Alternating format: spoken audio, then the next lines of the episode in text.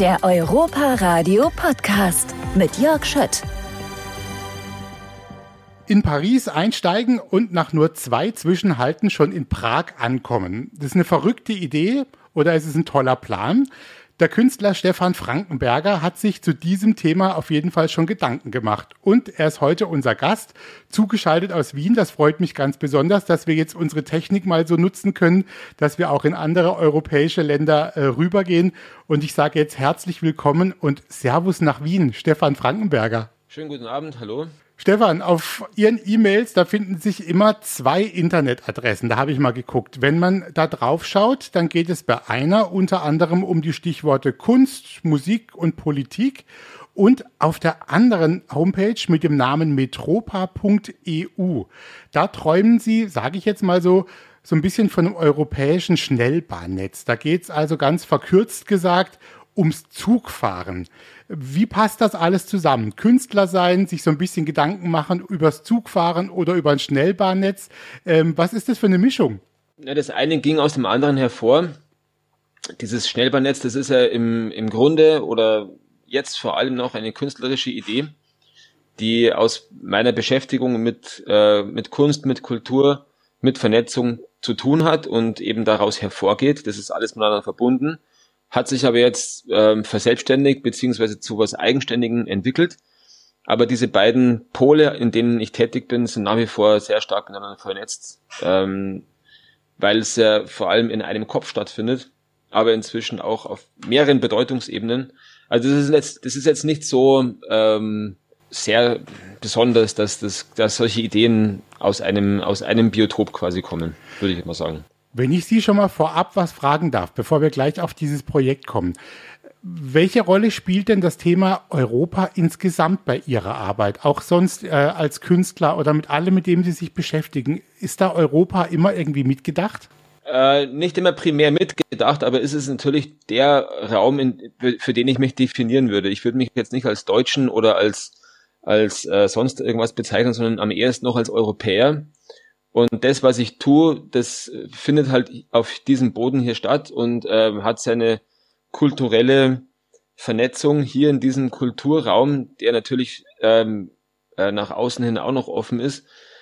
Und ähm, in der Musik spielt sich das insofern ab, dass natürlich die Einflüsse von überall herkommen und in den anderen Richtungen, wo ich tätig bin, ist das genau das Gleiche. Also das, ich beziehe so wie viele oder wie, wie die meisten anderen Künstler auch ihre Inspiration aus der ganzen Welt. Aber je nachdem, da wo man halt ist, kommt halt dann die meiste Inspiration her. Vielleicht erklären wir jetzt erstmal, was dieser Projektname Metropa eigentlich bedeutet, weil wir beide haben uns jetzt schon so ein bisschen damit beschäftigt. Jemand, der uns jetzt hier zuhört, der mhm. denkt sich vielleicht, hm, Metropa, was ist das? Also viele Leute kennen ja solche U-Bahn-Pläne mit den vielen bunten Linien und Sie haben da jetzt so einen Plan entworfen, aber da geht es zum Beispiel jetzt nicht um den Halt Stephansdom, Potsdamer Platz oder Hauptbahnhof oder sonst irgendwas, sondern um europäische Städte, die man da sieht. Mhm. Ähm, welche Idee steckt denn da jetzt erstmal dahinter? Ja, die, die, die, das Grundprinzip dieses Metropa-Plans war eben, dass man Europa als auf eine Stadt runterbricht und sie ähm, an die Sehgewohnheiten von den Menschen heranführt, die eben solche U-Bahn-Netze oder überhaupt Verkehrsnetze gewohnt sind und aber auf etwas überträgt, wo das noch nicht angewendet worden ist.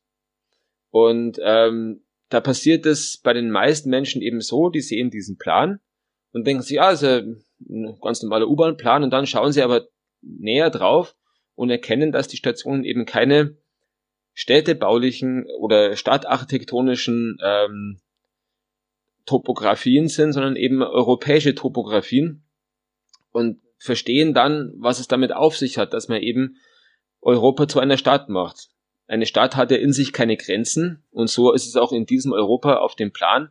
Es hat keine Grenzen. Es ist ein, ein zusammengehörender Raum, der auch nicht bei der EU aufhört oder bei den ähm, äh, europäischen oder jetzigen europäischen Außengrenzen, sondern dennoch über diese Grenzen hinweggeht. Und das verfestigt sich in den Köpfen der Betrachter eben insofern, dass sie dadurch ein, ein neues Bild von Europa kriegen können. Wenn ich, ich habe vorhin mal erzählt in der Einführung, in Paris einsteigen und nach zwei Halten in, in Prag zum Beispiel ankommen. Das sieht also wirklich ganz, äh, ganz cool aus, auch auf diesem, auf diesem Plan. Aber jetzt mal so ganz praktisch gefragt. Solche Schnellverbindungen, wie man das, äh, so nennt man das ja auch, sind ja wahrscheinlich nicht jetzt unbedingt auf unseren ganz alten Schienen irgendwie möglich. Da braucht schon eine neue Idee, vermute ich mal, für sowas. Na, natürlich, klar, sicher. Also, es gibt in Europa seit Jahrhunderten, seit Jahrtausenden Verkehrswege und die meisten sind auch die gleichen geblieben, auch wenn es andere Technologien sind. Äh, und ich habe mich auch bei dem Plan zum großen Teil an den bereits bestehenden Verkehrsnetzen orientiert.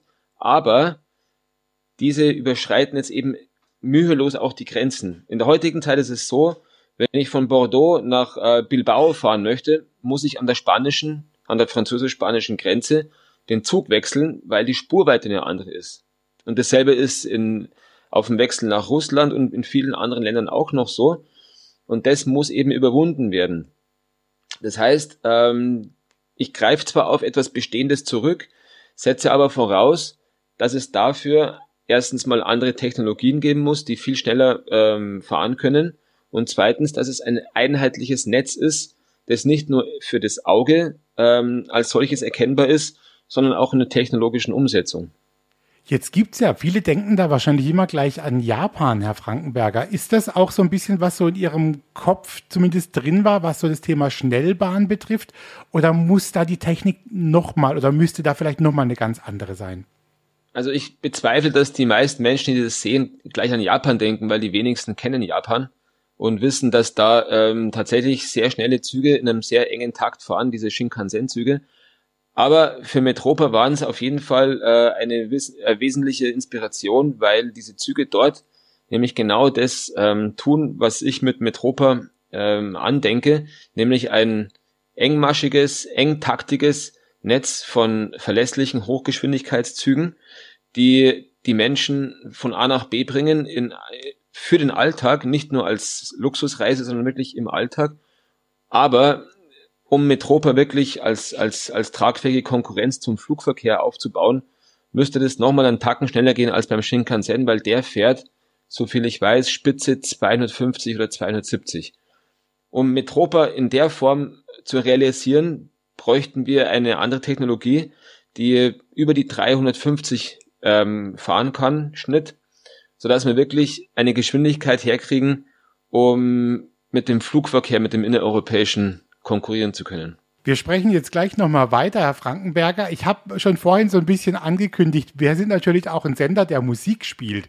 Und viele Leute ja. sind ja auch mit Musik aufgewachsen. Bevor wir gleich weitersprechen, gibt es einen Song oder eine Band, an die Sie sich gerne erinnern oder die Sie einfach gerne hören, mit denen wir Ihnen vielleicht sogar eine Freude machen könnten, wenn die jetzt läuft? ja, spielen Sie doch, äh, was mir jetzt, was mir jetzt ähm, spontan gleich einfällt und was auch ein bisschen reinpasst, wäre von Gang of Four at Home, He's a Tourist. Das spielen wir und wir quatschen gleich nochmal weiter. Stefan Frankenberger.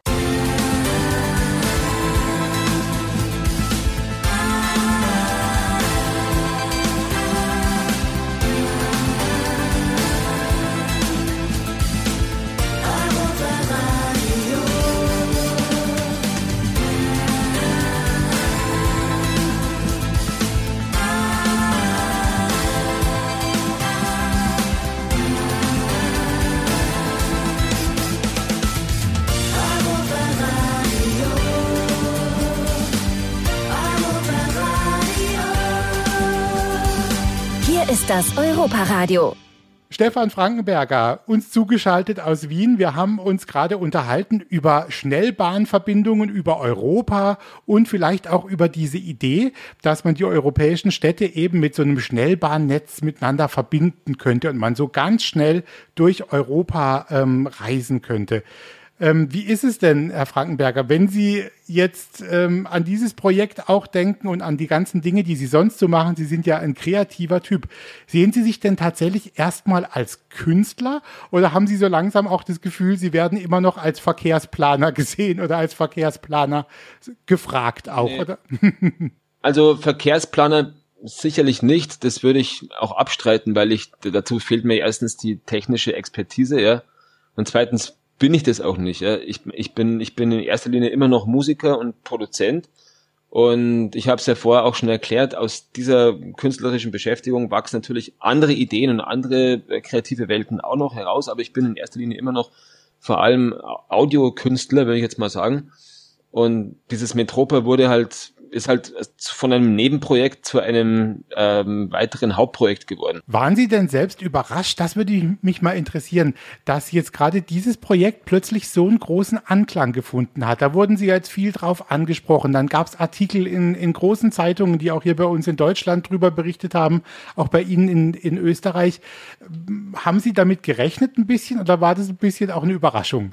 Also mit sowas kann man nicht rechnen, ja. Ich, das, das, das, das ist ein typischer Prozess von, von, äh, von Dingen, die man gar nicht wirklich unter Kontrolle hat, weil sobald etwas im Netz ist, sobald etwas von anderen gepostet wird, hat man keinen Einfluss drauf. Ja, man kann hier und da was streuen, aber in diesem Fall von Metropa war es tatsächlich so, dass das andere gemacht haben und ich dann im Nachhinein darauf aufmerksam gemacht worden bin, dass das passiert ist und dann musste ich mich bloß noch auf diesen fahrenden Zug draufsetzen und ähm, halt versuchen, das zu, zu formen und in gewisse Bahnen zu leiten, die ich gut finde und die, wo ich mir vorstellen kann, dass das auch einen positiven Nutzen für alle hat. Ja.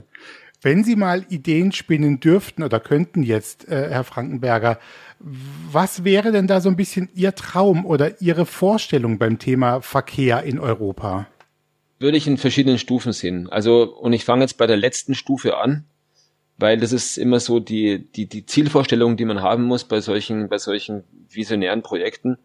Ich würde mir wünschen, dass es in Europa irgendwann mal keinen Flugverkehr geben muss, weil alles äh, mit nachhaltigen ähm, Technologien bewältigt werden kann. Ich würde mir wünschen, auf der politischen Ebene, dass diese willkürlichen Grenzen zwischen den europäischen Ländern groß, äh, großteils verschwinden und dass es eher einen, ein Europa der Regionen gibt als ein Europa der Nationen. Das wird dann auch auf dieses, auf dieses Stichwort der Federal Republic of Europe irgendwie hinführen. Dann würde ich mir natürlich wünschen, dass äh, das Ganze, dass diese ganze Entwicklung mit, mit Verkehr und mit, mit Nachhaltigkeit, mit Klimawandel zu einem stärkeren Bewusstsein führt, auch in ähm, Bevölkerungsschichten, die jetzt noch nicht dafür offen sind das wären so meine, meine, meine, meine Fernziele, für, zu die ich hoffentlich was beitragen kann. Und im, im mittelfristig würde ich jetzt erstmal mir wünschen, dass ähm, erstens durch die, durch die Klimaproblematik, aber auch durch Corona gewisse Dinge überdacht werden und neu, an, neu überlegt werden, sodass äh, neue Ansätze auch wirklich ausprobiert werden können. Weil das, was wir durch Corona lernen können, ist, dass wir als Bevölkerung, als Gesellschaft durchaus in der Lage wären, uns zu ändern im Verhalten sowie auch in Ansichten, dass es oft bloß der Hebel ist, der ähm, an dem es scheitert. Ja, die Politik würde niemals solche Maßnahmen ergreifen, um das Klima zu schützen, aber bei Corona scheint es zu gehen. Was aber nur heißt, dass es prinzipiell schon ginge, nur hat man einfach zu sehr Angst vor, vor Lobbygruppen beziehungsweise vor einer, also vor einer Wählerschaft. Und ich wünsche mir, dass das mittelfristig dazu führt, zu einem Umdenken führt, ähm, Dinge intensiver auszuprobieren und ähm, mehr Mut zu beweisen. In der Politik, aber auch in der Bevölkerung. Was glauben Sie denn, oder warum ist es Ihnen eigentlich so wichtig, dass man sich vor allem auch, oder das war jetzt auch so ein bisschen der Aufhänger, sagen wir mal so, ist denn das Bahnfahren, der Zug, ähm, ist das ein ganz wichtiges Transportmittel in Ihren Augen für die Zukunft? Und falls ja, warum eigentlich?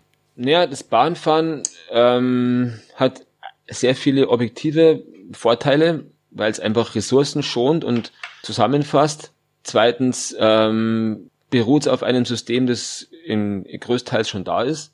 Drittens hat es auch eine ganz andere, also ich bin ja selber sehr viel Bahn gefahren in meinem, in meinem Leben, äh, mit Interrail und aber auch jetzt in den letzten Jahren noch, mit den Kindern auch und so.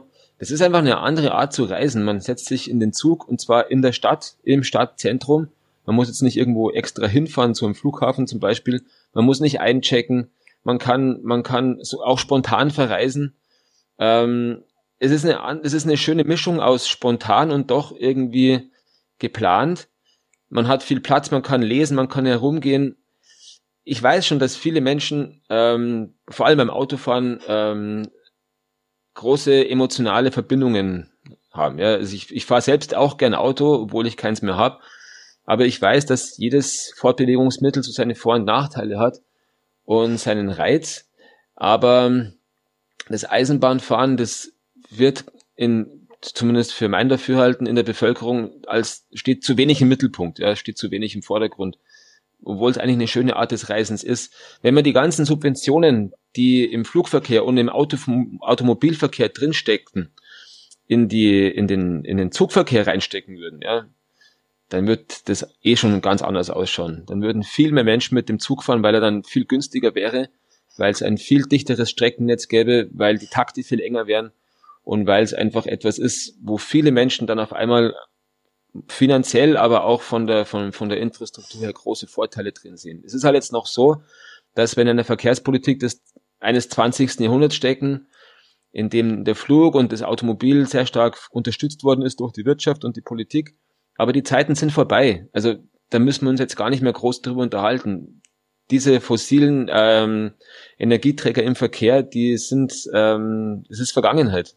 Wir müssen uns damit abfinden, dass wir uns neue Verkehrsmittel überlegen müssen. Und es gäbe eins, und das ist die, das ist der Zug. Warum konzentrieren wir uns nicht darauf? Vielleicht noch zwei Fragen, Herr Frankenberger, zum äh, Abschluss.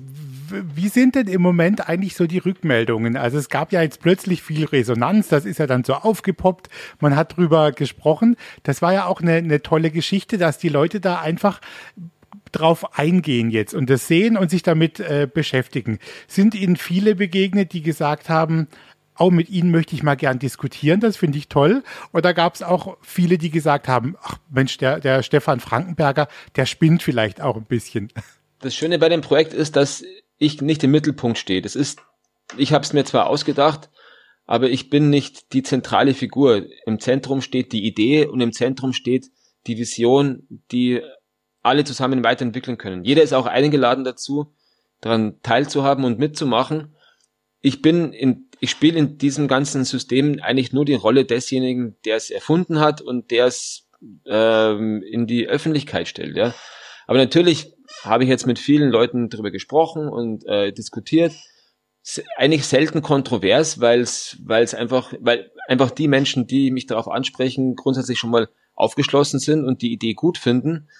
Wenn ich jetzt mit einem ähm, eingefleischten äh, eingefleischten Flugfanatiker oder Automobilisten oder was weiß ich sprechen würde, wird es natürlich anders ablaufen.